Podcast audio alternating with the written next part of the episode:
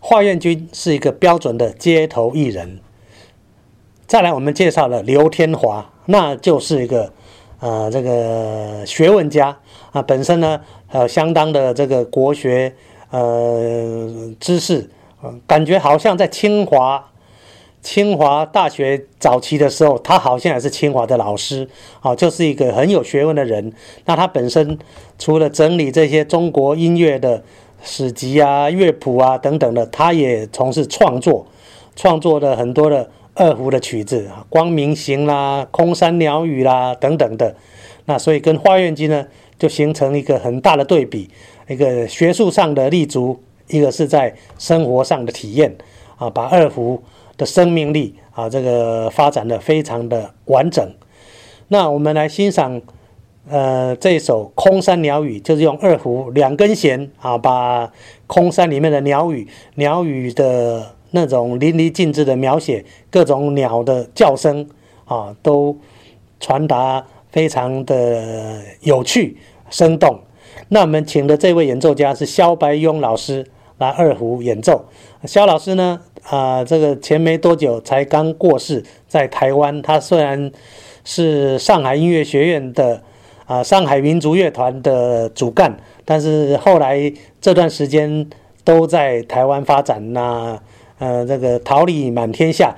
那我们去年的视障音乐节也特别请他来担任我们的评审老师啊，非常和蔼慈祥的一位老者。